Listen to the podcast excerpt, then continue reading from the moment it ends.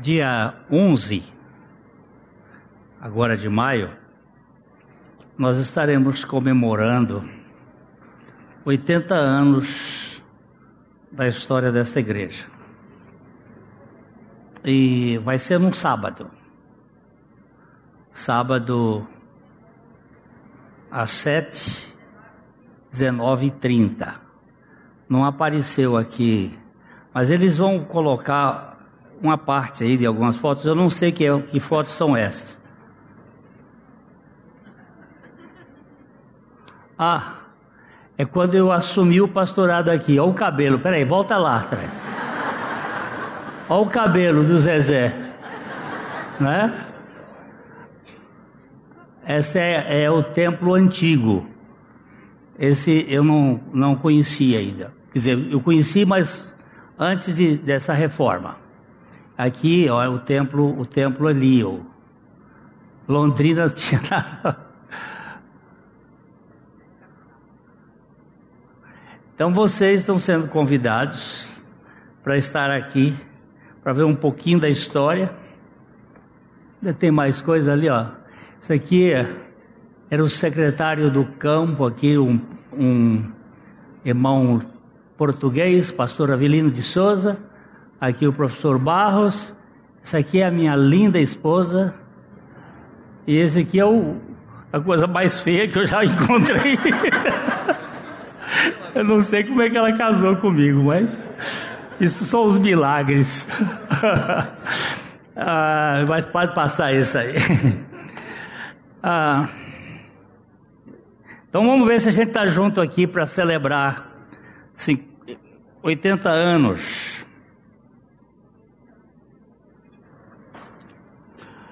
Vamos para João, capítulo, capítulo 8.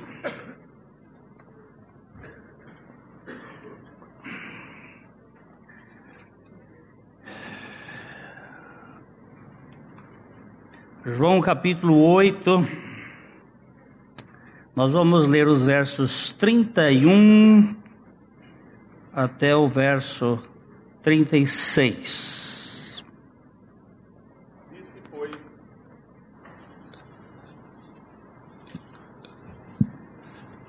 Disse, pois, Jesus aos judeus que haviam crido nele: Se vós permanecerdes na minha palavra, sois verdadeiramente meus discípulos e conhecereis a verdade, e a verdade vos libertará. Respondeu-lhe, responderam-lhe: Somos descendência de Abraão e jamais fomos escravos de alguém. Como dizes tu, sereis livres?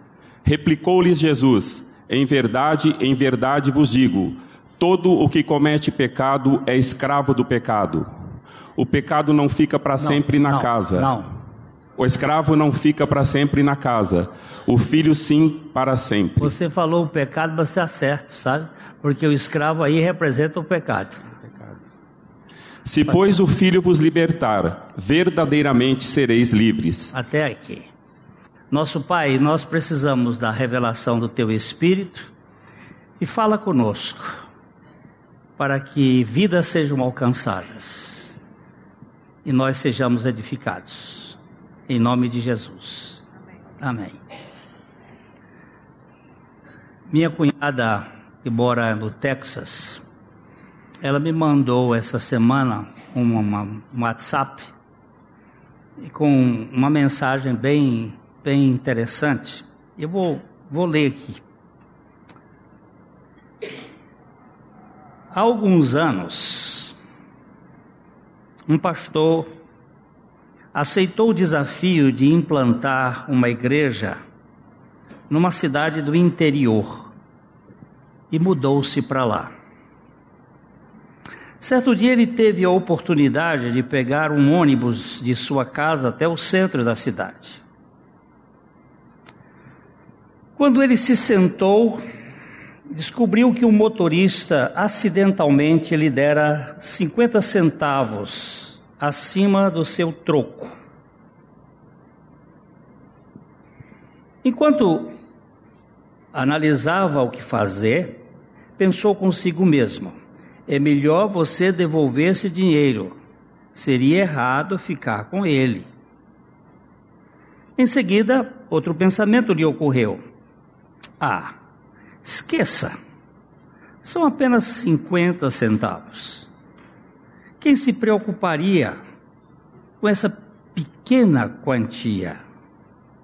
Afinal de contas, a empresa de ônibus ganha muito dinheiro. Eles não vão sentir falta dessa moedinha. Fique com ela como uma bênção de Deus e fique quieto. Quando chegou ao ponto que iria descer, ele parou momentaneamente na porta, então entregou 50 centavos ao motorista e disse: Você me deu um troco a mais. O motorista, com um sorriso, respondeu: Você não é o novo pastor da cidade? Sim, ele respondeu. Eu tenho pensado muito ultimamente na minha situação em relação a Jesus. Eu só queria ver o que você faria se eu lhe desse um dinheiro a mais.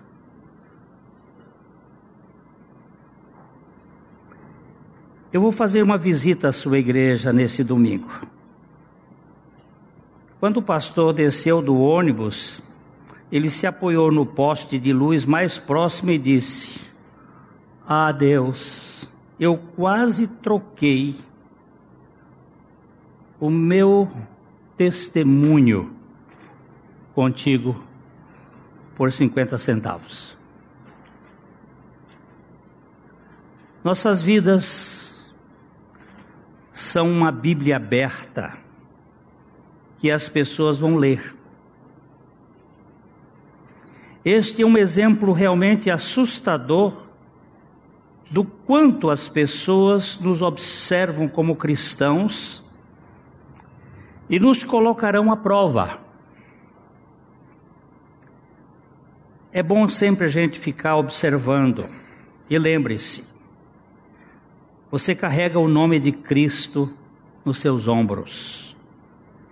Quando você se declara um cristão. Por isso, tome cuidado com os seus pensamentos. Eles vão se transformar em sentimentos. Leve a sério os seus sentimentos eles vão se transformar em palavras. Cuide bem das suas palavras, elas vão revelar o estado do seu coração, doce ou amargo. Cuidado com o estado do seu coração, ele vai se transformar em ações. Preste bem atenção às suas ações, elas vão se transformar em hábitos. Cuidado com seus hábitos, eles vão revelar o seu caráter. Cuide, bem do seu caráter, ele vai determinar o seu destino.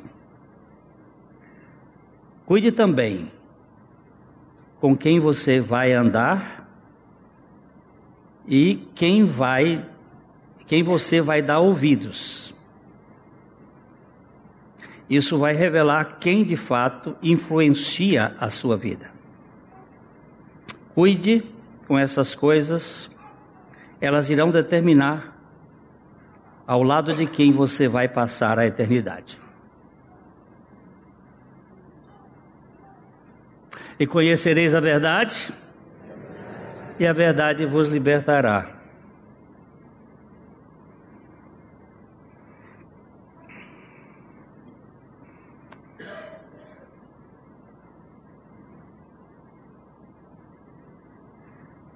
A promessa é feita a todo discípulo deve conhecer a verdade. Esta palavra ela é muito muito recorrente no evangelho de João. Verdade.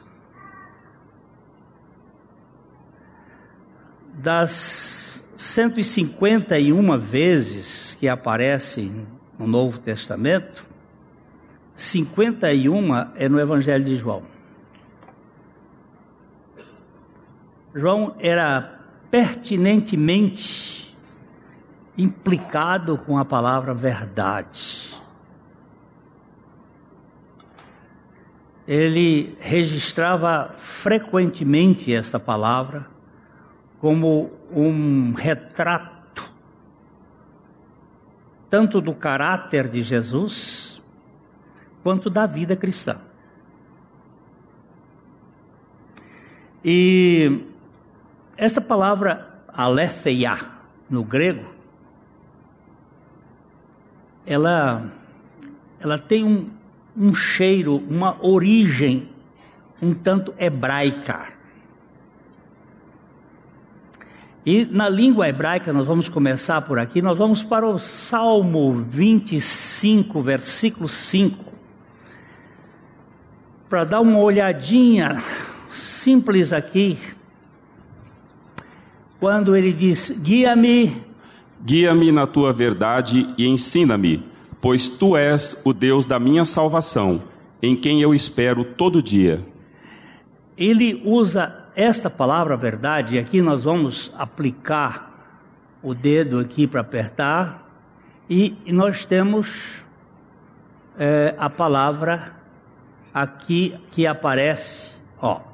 É, vamos aqui, essa palavra aqui, emeth, ela é formada com três consoantes. A língua hebraica não tem vogais as vogais foram introduzidas no tempo de Alexandre o Grande para tentar, porque é uma língua falada. O hebraico não era uma língua para ser simplesmente escrita. É uma língua que era falada. Ela aqui tem uma conotaçãozinha interessante. Ó, esta primeira letra do, do alfabeto hebraico esta é a, língua, a letra do meio e esta é a última letra.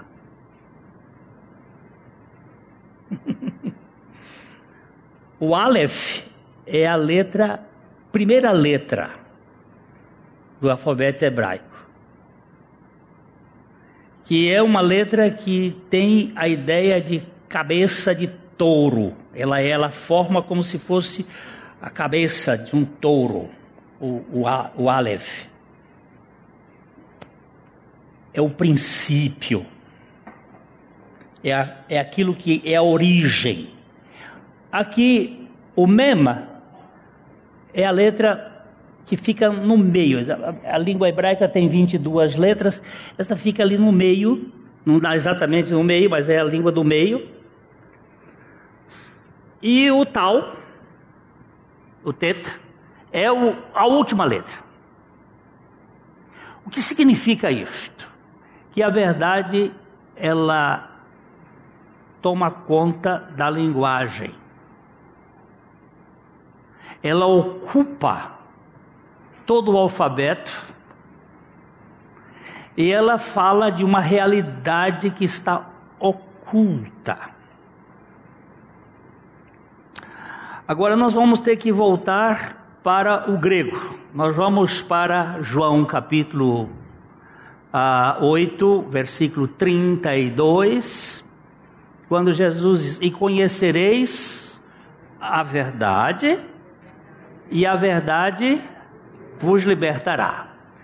Então, verdade aqui, vai aqui, nós vamos encontrar a, a língua grega, ele vai baixar, ele vai precisar fazer uma série de.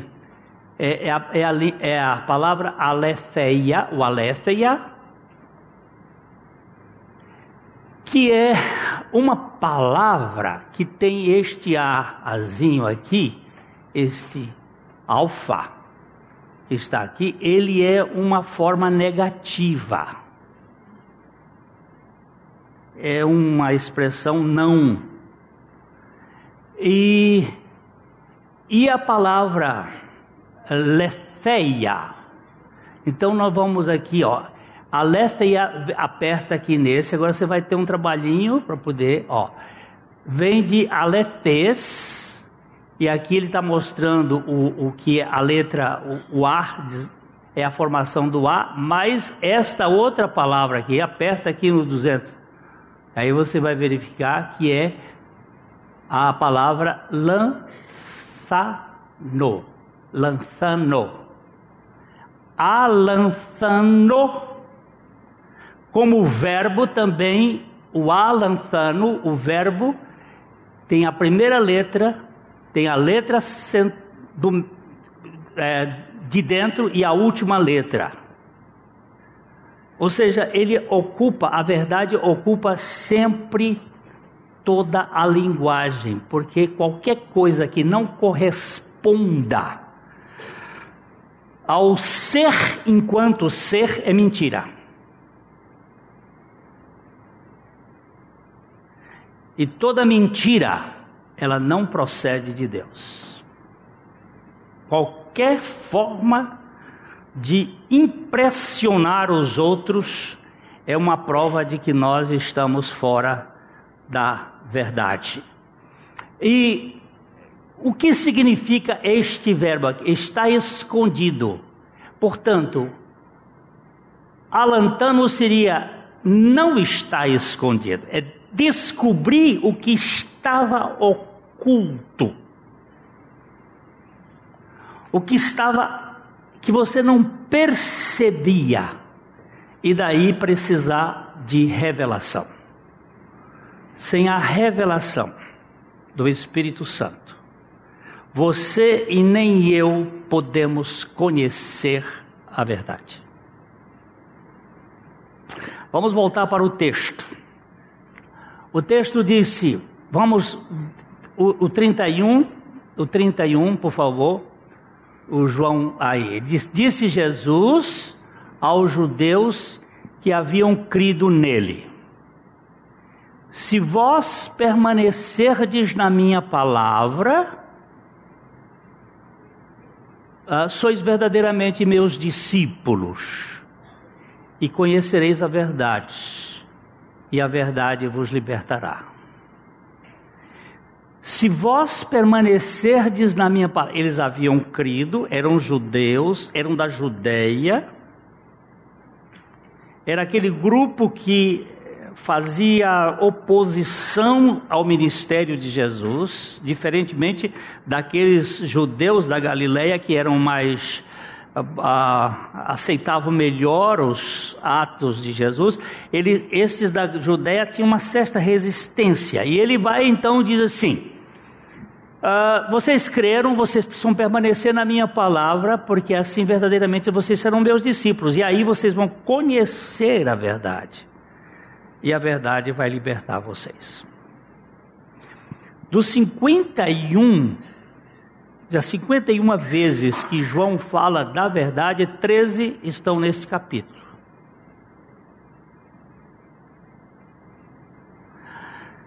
O que, que é verdade? Os judeus não conheciam a verdade.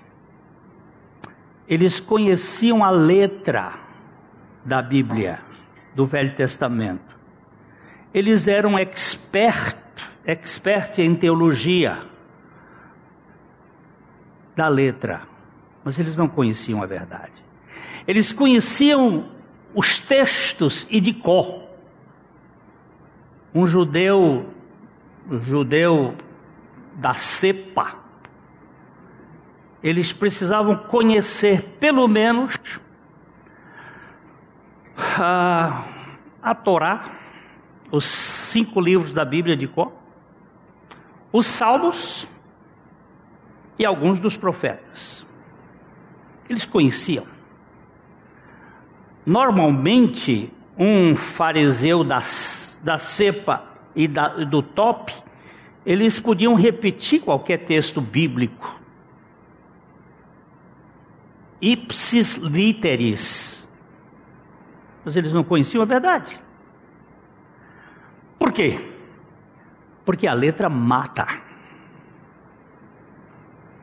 Se você ficar no pé da letra, você pode se encher de conhecimento, mas você não vai encher-se com a verdade. Porque a verdade, como a palavra aletheia quer dizer, é algo que estava escondido e foi trazido. E só pode trazer esta revelação o Espírito de Deus.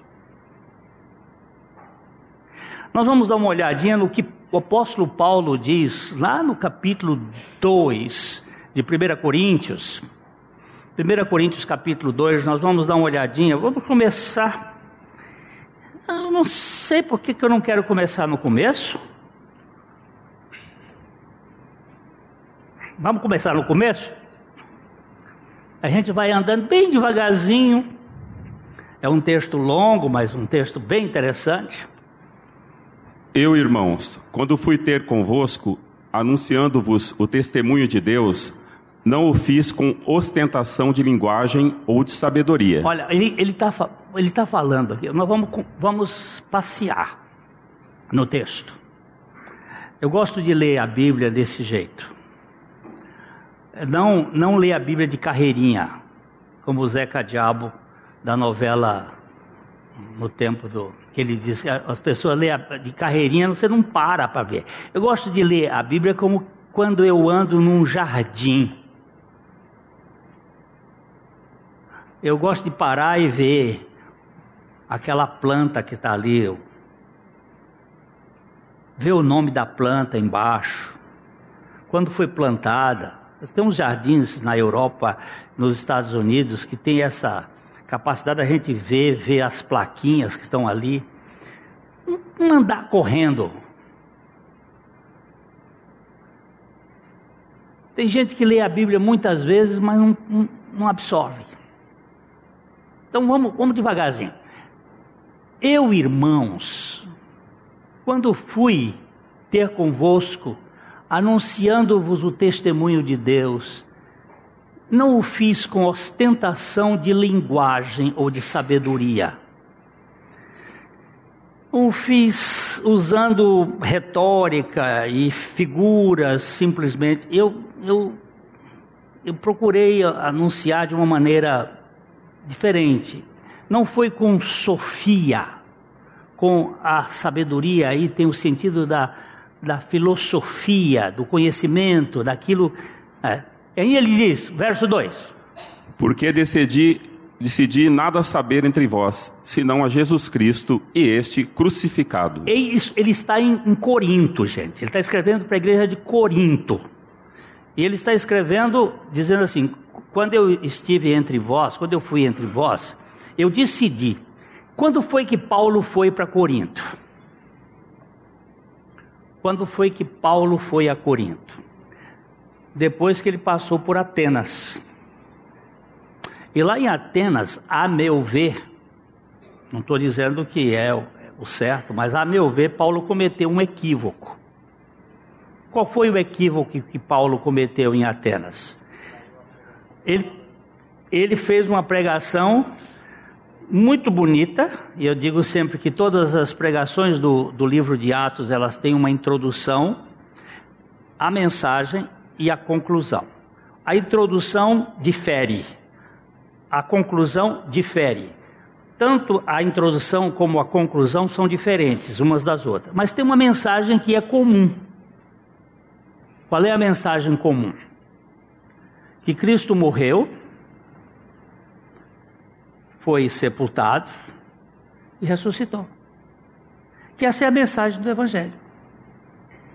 O Evangelho é a palavra que se encarnou, é a palavra que foi para a cruz, é a palavra que ressuscitou, porque Ele é a palavra e Ele é a verdade. Ele é o Verbo, Ele é a palavra, não é um conceito, não é saber sobre as formas explicativas, é a encarnação da verdade. É os 50 centavos que vão fazer diferença no caráter. E isso não pode ser por medo do inferno. Isso tem que ser por amor àquele que nos deu a sua vida. É, então, Paulo aqui diz: Eu decidi porque eu decidi nada saber entre vós, senão a Jesus Cristo e esse crucificado. Seria uma mania? Seria uma preferência é, de um pregador que, que quer ser, quer ser perfeccionista numa coisa só? Não.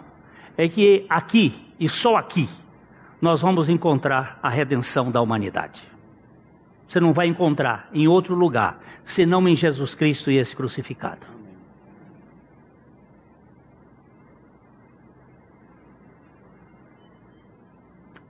Então, versículo seguinte. E foi em fraqueza, temor e grande tremor que eu estive entre vós. A minha palavra? A minha palavra e a minha pregação não consistiram em linguagem persuasiva de sabedoria, mas em demonstração do Espírito e de poder. Ó, ele, ele fala essa demonstração do Espírito e de poder, porque o poder de Deus, e eu eu vou, vou aqui admitir a minha a minha inclinação. Eu li há duas semanas atrás. Se é há duas semanas, tem que ser atrás. Desculpa o português. Há duas semanas eu li. Eu não sei como ele calculou, mas um, um cientista disse que há mais estrelas no universo do que toda a areia das praias do mundo.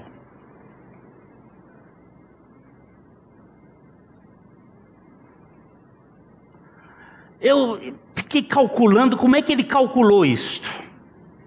Mas, para a gente ter uma noçãozinha, só nosso, a nossa galáxia, que é onde nós tramitamos, tem mais de 100 bilhões de estrelas, da qual o Sol é uma de quinta grandeza. E nesse universo tem mais de 100 bilhões de galáxias. Então o homem deve ter calculado. Mas o que me espanta disso tudo não é isto. Não é este cálculo. É que Deus as chama pelo nome todas elas. Aí, minha cabeça tem que dizer o seguinte: eu tenho que curvar-me e beijar a mão, porque é isso que significa adoração diante da grandeza desse Deus. E um Deus que conhece átomo por átomo, não conhece esta vírgula humana que está em pé aqui agora?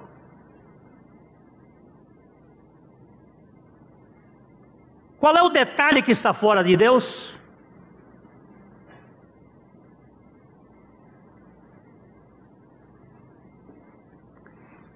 A menina me procura, dizendo: Pastor, eu quero morrer. Quantos anos você tem, minha filha? 15 anos. Você quer morrer? Eu quero morrer. Não tem sentido mais para a vida. Eu digo: a coisa que Deus mais quer é que você morra porque nessa vida não tem sentido, e se você não morrer, a vida dele não se manifesta. Por isso que Jesus veio aqui nesse mundo, para que nós fôssemos crucificados com ele e ele viesse viver em nós. Não é para que você e eu tenhamos religião. Não é para você ser católico, batista, presbiteriano, metodista, assembleiano, espírita, ou seja lá o que for. É para você ser uma nova criatura em Cristo Jesus. É isso que muda as pessoas. A gente enche a cabeça de conhecimento. Paulo disse: Olha, a minha linguagem, a minha pregação não consistiram em linguagem persuasiva de sabedoria humana, mas em demonstração do Espírito e do poder e de poder. E o poder de Deus está na cruz. Volta para o versículo 17, por favor. Do capítulo 1, verso 17. Volta aí. Dá uma voltinha aí, Patrícia, 1, 17. Ah. Porque não me enviou Cristo para batizar, mas para pregar o Evangelho, não com sabedoria de palavra, para que se não anule a cruz de Cristo. Por que ele diz que não pode pregar o evangelho com sabedoria de palavra? Para não anular a cruz de Cristo. Agora vamos para o verso 21. Visto como, na sabedoria de Deus, o mundo não o conheceu por sua própria sabedoria, aprove a Deus salvar os que creem pela loucura da pregação. Agora desce um pouquinho para o versículo 20. Onde está, ó sábio? Onde, ó escriba?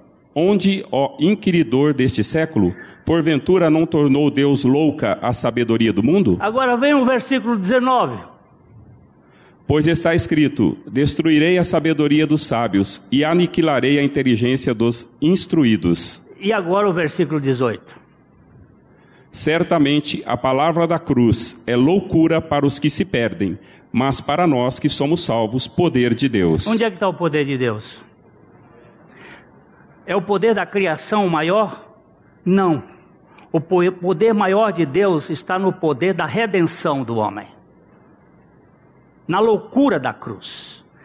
Ele foi totalmente poderoso, mas quando ele teve que se submeter à cruz para salvar um crápula como eu, é um poder que não dá para explicar. Então Paulo estava certo. Eu decidi nada saber entre vós, senão a Jesus Cristo. Vamos voltar agora para o capítulo 2, versículo 5.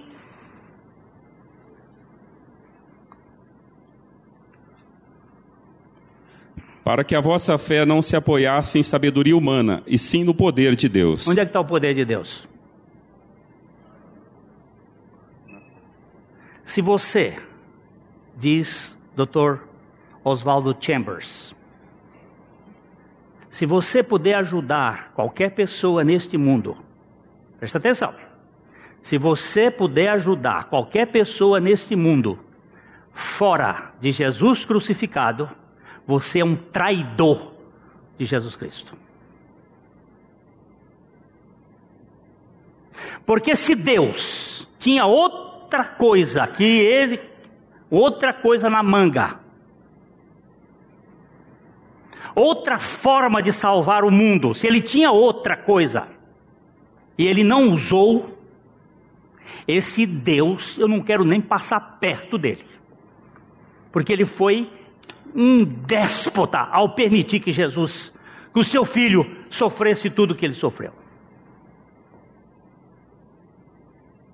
Eu não acredito que Deus tinha outra alternativa. Todas as fichas foram postas em Jesus. Então a cruz não é uma brincadeira.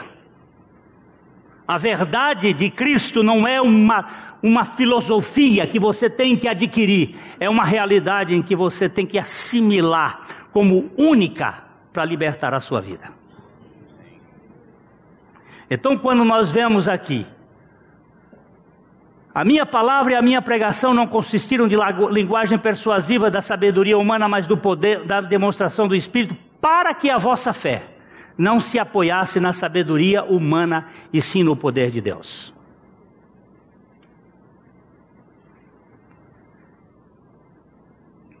Vamos subir um pouquinho.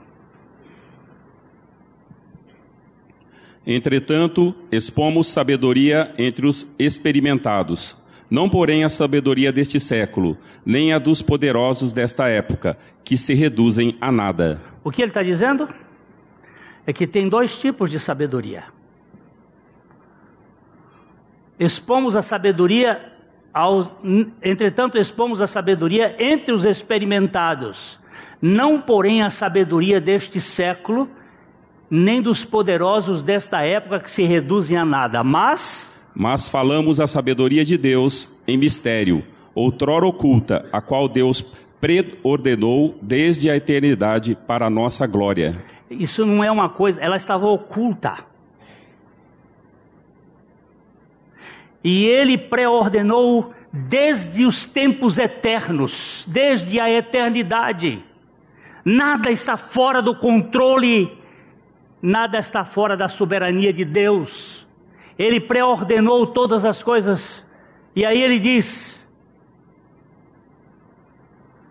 Sabedoria essa que nenhum dos poderosos desse século conheceu, porque se a tivessem conhecido, jamais teriam crucificado o Senhor da glória. Opa! Se eles soubessem o que significava a morte de Cristo, eles jamais teriam crucificado a Jesus.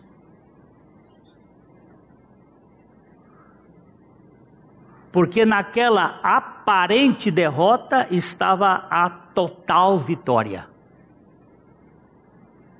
Quando eles estavam crucificando a Jesus,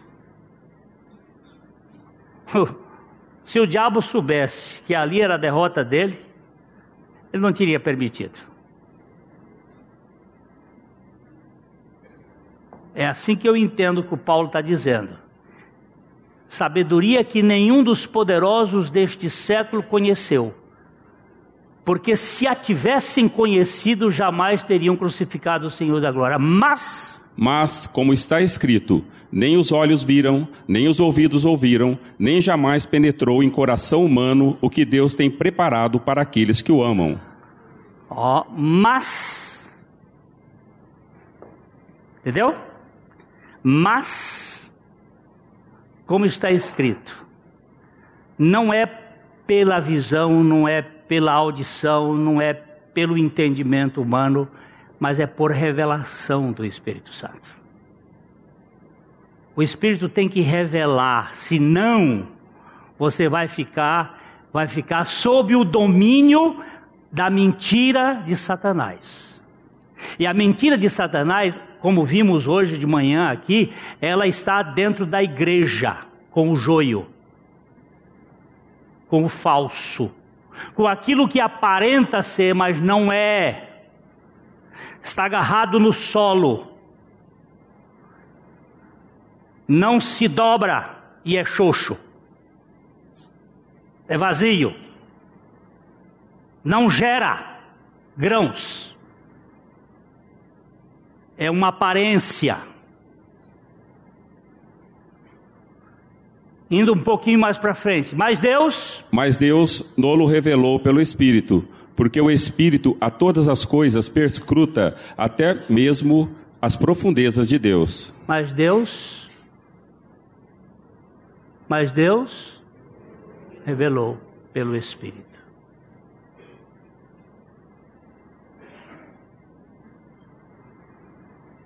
Mas Deus revelou pelo Espírito. Todos nós é, somos tentados, como aquele pastor, às vezes é por 50 centavos, não parece que não faz muita diferença. Mas quem não é fiel no pouco, também não é fiel no muito. E aí nós temos que mexer um pouquinho nesse negócio. O, o escritor, conversando com uma moça na França, ele ofereceu 500 dólares para ela sair com ele num programa. E ela disse para ele o seguinte: Você acha que eu sou prostituta?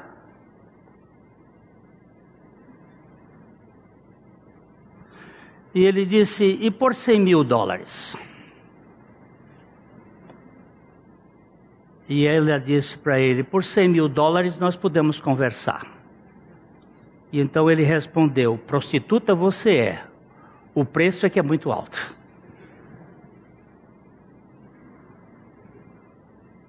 Alguém pode não, pode não cair com 50 centavos. Pode ser com um pouco mais. Mas aí está a natureza humana. E essa natureza precisa ser trabalhada. Eu não tenho nada para oferecer a Deus, a não ser os meus pecados.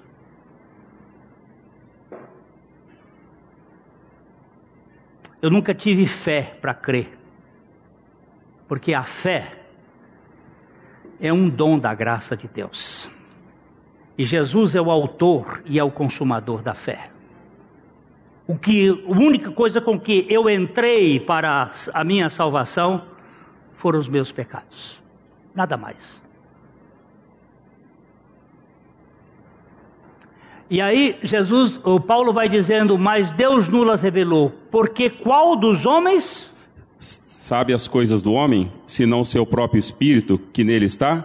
Assim também as coisas de Deus, ninguém as conhece, senão o espírito de Deus. Ninguém conhece senão o espírito de Deus. E se o espírito de Deus não nos revelar, nós vamos criar uma religião explicativa, mas não um evangelho de demonstração, de vida.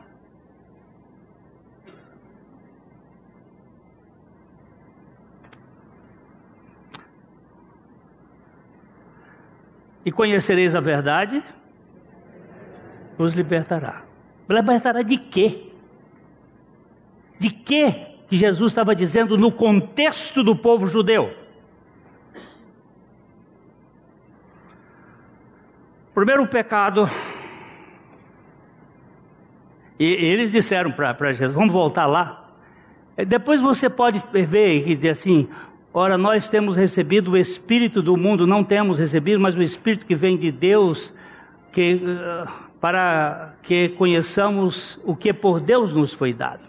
Aí você pode ir até lá no, embaixo, quando ele diz assim: Mas nós temos a mente de Cristo, nós temos o Espírito de Cristo, nós temos a revelação de Cristo. Foi Deus que nos deu. Agora, voltando lá para o Evangelho de João, capítulo 12, capítulo 8, versículo 32, ele diz: ah, Conhecereis a verdade e a verdade vos, libertará. O que, que eles respondem para Jesus? Somos somos descendência de Abraão e jamais fomos escravo de alguém. Como dizes tu, sereis livres. A palavra descendente ali é somos do esperma, somos da semente de Abraão. Nós, nós temos uma estirpe, nós nascemos da igreja, nós temos uma estirpe batista ou presbiteriana ou sei lá o que, nós somos, desde pequenininho, nós fomos oferecidos na frente lá, o pastor veio e me ofereceu, isto eu, eu vi agora, recentemente, alguém dizendo isso aqui, eu fui batizado nessa igreja, e eles dando os, os dando assim, se ufanando de ter sido batizado, e eu perguntei, você já foi batizado na cruz com Cristo? Ele disse, o que é isto? Diga, ah,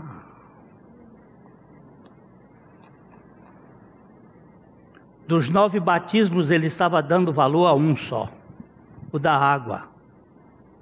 Mas o ladrão na cruz não foi batizado na água, mas ele foi salvo.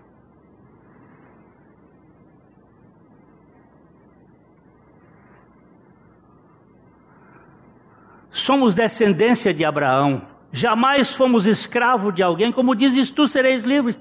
Que mentira maior! Foram escravos dos egípcios por 430 anos, foram escravos dos assírios, foram escravos dos babilônios, foram escravos dos persas, foram escravos dos gregos. E agora eram escravos dos romanos. E dizem: nunca fomos escravos de ninguém.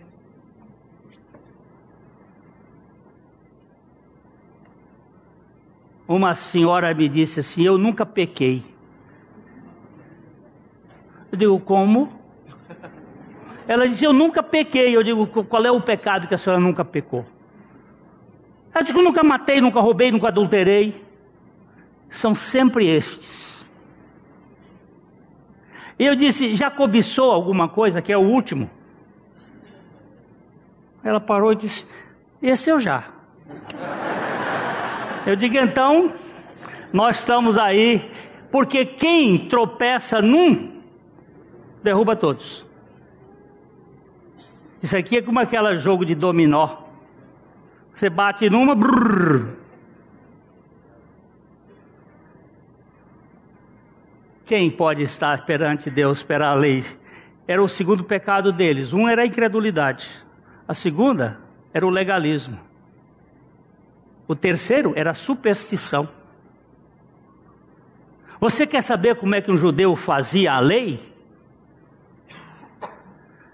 630, perdão, 613 mandamentos.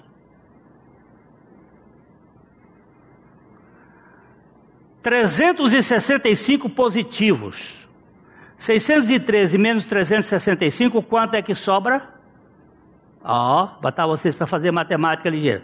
613 mais 365, 200. 48, né? É isso? Eu não estou errado. Positivos, mais negativos do que positivos. Porque nós vivemos do negativo. Porque a lei nunca foi salvífica. A lei não é salvadora, a lei é diagnosticadora ela vai diagnosticar quem nós somos.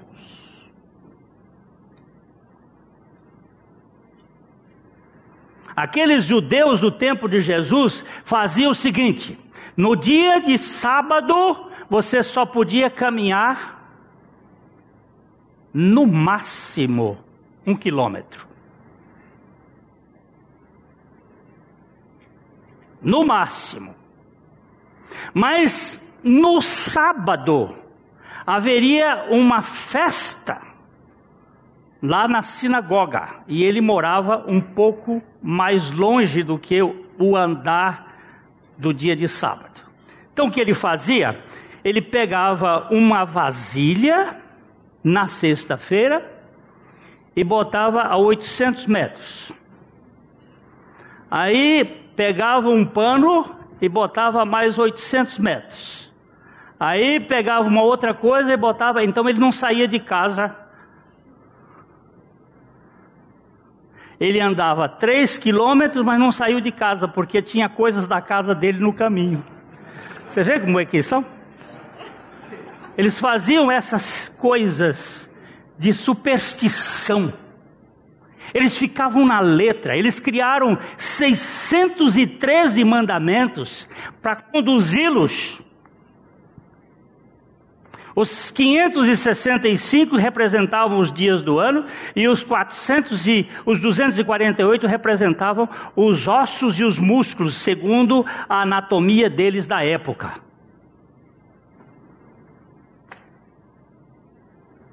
Mas cada dia do ano tinha um negativo para você não. Eles eram incrédulos, eles eram qual foi a outra palavra que eu dei?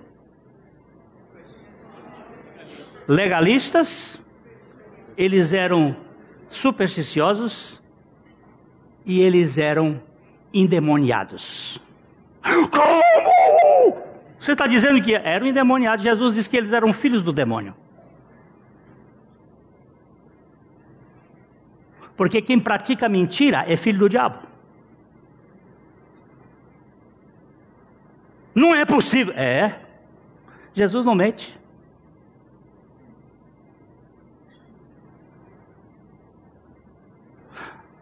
Vamos lá? Olha aqui. Vamos, sobe um pouquinho mais. Aqui, ó. Ele diz assim: Em verdade, em verdade, eu digo que todo que comete pecado, escravo do pecado.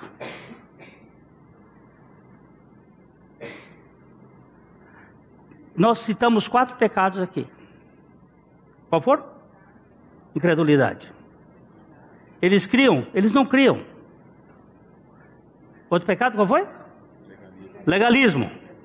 A lei para eles, eles, eles, eles, eles viviam tentando cumprir a lei, mas eram supersticiosos e eram governados pelos demônios.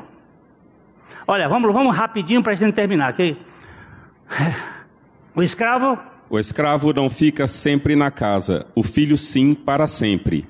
Se, pois, o filho vos libertar, verdadeiramente sereis livres. Ah, ele diz agora: se, se o filho libertar vocês, vocês vão ser livres. Eu não conheço, não conheço uma libertação maior do que foi a de Saulo de Tarso. Um judeu praticante de todo aquela, aquele ritual, um religioso daquele jeito, ele ganha de, de Pedro, de João e de Tiago, que viveram com Jesus três anos e meio, ele que não esteve com Jesus esse tempo fisicamente, ele mudou. Ninguém conhece Saulo, não, você não vê nenhum traço de Saulo em Paulo. Paulo é outro homem. Considerei tudo como esterco por causa da sublimidade de Cristo Jesus. É um homem sem preconceito, era um homem de dependência do Senhor Jesus Cristo. Quem vivia nele era Cristo. Não vivo mais eu, mas Cristo vive em mim. Quando Pedro tergiversou, quando Pedro agiu com dissimulação lá em Antioquia, ele meteu o dedo na cara dele e disse: Quando você chegou aqui, você comia com os, os gentios, você se portava como gentio, agora porque vieram alguns judeus da parte de Tiago, você foge. Você se tornou reprovável. É nesse contexto que ele diz: Porque eu, pela lei, morri para a lei, para viver para Deus, eu estou crucificado com Cristo. E vivo não mais eu, mas Cristo vive em mim. É neste contexto de colocar a lei no lugar da graça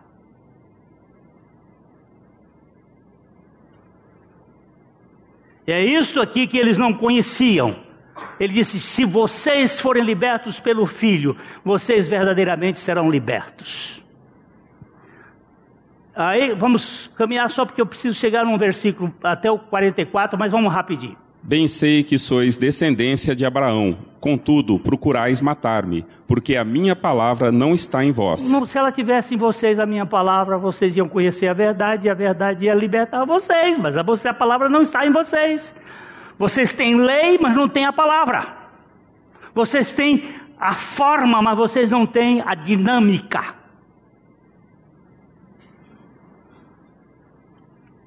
E aí? Eu falo das coisas que vi junto de meu pai.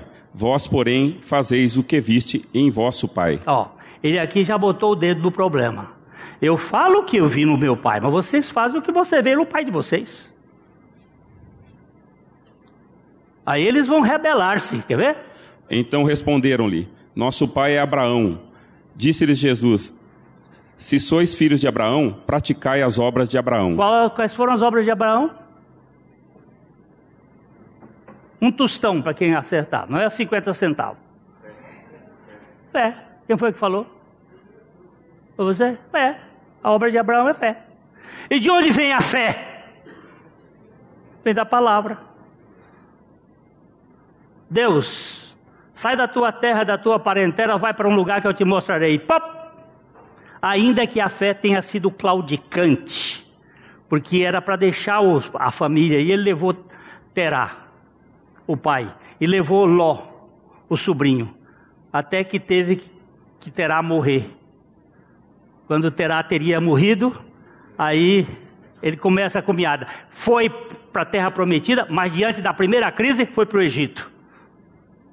Abraão não é. Eu não gosto dessas palavras de herói. Primeiro, porque herói vem de Eros, um Deus muito safado. E no, na Bíblia não tem herói. Na Bíblia tem pecadores redimidos e tratados por Jesus Cristo. Não tem heróis. Esse negócio de herói da fé me dá uma ideia de, de, de orgulho, de petulância, de ensoberbecimento que adoece tanta gente. Ah. Mas agora procurais matar-me, a mim que vos tenho falado a verdade que Oh. ouvi de Deus. Ó, por que, que vocês querem me matar? Porque eu estou falando a verdade. Porque a verdade sou eu e eu falo a verdade. O coração fala, a boca fala do que o coração está cheio. E aí, mais? Assim não procedeu Abraão. Vós fazeis as obras do vosso pai. Disseram-lhe eles: Nós não somos bastardos, temos um pai que é Deus. Replicou-lhe Jesus: Se Deus fosse de fato vosso pai, certamente me havíeis de amar, porque eu vim de Deus e aqui estou, pois não vim de mim mesmo, mas ele me enviou. Ó, se você fosse de Deus, vocês iam me amar. Vocês querem me matar? Se vocês querem me matar, porque vocês não são de Deus. Se vocês fossem de Deus, vocês me amariam. E aí, mais? Qual a razão por que não, não compreendeis a minha linguagem? É- e por que sois incapazes de ouvir a minha palavra? Ó, ó, ó, por que, que vocês não ouvem a minha palavra? Porque vocês são incapazes de ouvir? Porque vocês não dependem do Espírito Santo, vocês estão querendo depender. Eu- Vamos estudar a Bíblia. Por favor, entenda. Eu tenho que estudar a Bíblia. Mas eu não tenho que estudar a Bíblia tentando buscar na Bíblia a minha própria interpretação segundo os meus conceitos. Eu tenho que estudar a Bíblia ouvindo o sotaque do Espírito Santo. Revela aqui. E se nesta revelação não tiver a pessoa de Jesus Cristo e a sua obra, eu tenho que desconfiar. Porque todo o processo redentivo de Deus está na pessoa e obra de Jesus Cristo. Não vai encontrar em nada mais. Um pastor no Chile. Espero que a Sandra e e o Ulisses estejam ouvindo lá no Paraguai. Lá no Chile, em Valparaíso, há três anos atrás. Depois, há três anos, ou atrás. Há três anos. Depois de um congresso de pastores, ele vem à frente chorando. O título, o, o- o livro que nós estudamos lá foi Picareta, Psicopata ou Pastor? Porque dentro do meio cristão, do meio, nós temos muitas, muitos picaretas, negociantes da fé, muitos doentes, psicopatas, o pastor. E aquele homem, chorando na frente, disse assim: Eu vou voltar para a minha igreja e vou confessar que eu fui um pilho, um picareta, durante muito tempo.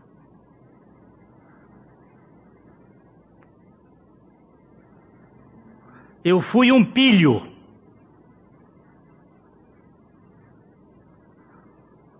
Aí está um homem quebrantado, que reconhece a sua picaretagem e que vai gritar diante da sua igreja: Me perdoe.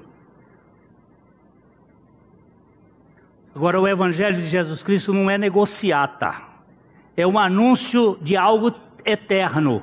E ele diz assim: Vós sois do diabo. Para quem Jesus estava falando isto? Para o judeu, para muitos judeus que haviam crido nele, para a alta cúpula, se vocês forem verificar aí, estava a cúpula do sinédrio aqui, a alta cúpula da religião do seu tempo, e ele diz: O pai de vocês é o diabo. E o que eu quero terminar hoje dizendo para vocês é o seguinte: não confie na religião de vocês. Não confie na ética de vocês, na moral de vocês. Vocês podem ser um Sócrates ilibado, que o único defeito que Sócrates teve foi ter bebido cicuta por causa da, da vida moral da juventude naquela época. E como professor, ele não podia entender como o homem tinha se degradado tanto. É porque ele não viveu no século 21. Não tente ser, não confie na sua história de religião. Você só tem um lugar seguro. É olhando firmemente para Jesus, autor e consumador da fé que em troca da alegria que nos estava proposta suportou a cruz, não fazendo caso da ignomínia, e hoje está sentado nas alturas como nosso Salvador e Senhor. Coloque o seu coração nisto. Creia no Senhor Jesus e você terá segurança eterna. Fora disto, é uma religião que vai empanar a vida não se apresente de outra maneira senão como um pecador diante dele. Ele é especialista em salvar. Pai, nós somos gratos a Ti, porque o Teu Evangelho eterno, antes da fundação do mundo, já incluía todos os processos através do Teu Filho para nos libertar de nós mesmos. Nós não queremos viver presos a 50 centavos, tendo vantagem, nem 50 centavos para devolvermos. Nós queremos viver pela tua graça, somente por ela. Então, dá-nos este privilégio da dependência total. Em nome de Jesus. Amém. A Livraria PIB Londrina procura selecionar cuidadosamente seus títulos e autores a fim de oferecer um conteúdo alinhado com o Evangelho de Jesus Cristo. Bíblias, livros de teologia, devocionais, literatura infantil, biografias, comentários bíblicos e muito mais. Dispomos também de um acervo de CDs e DVDs das mais de 5 mil mensagens ministradas na primeira Igreja Batista em Londrina. Visite a Livraria PIB Londrina e conheça ainda mais. Livraria PIB Londrina, de segunda a sexta, das 13h30 às 18 horas. Endereço na Avenida Paraná, 76A, próximo ao Calçadão, bem no centro de Londrina. Ligue para 3372 8921 ou acesse o site www.livrariapiblondrina.com.br.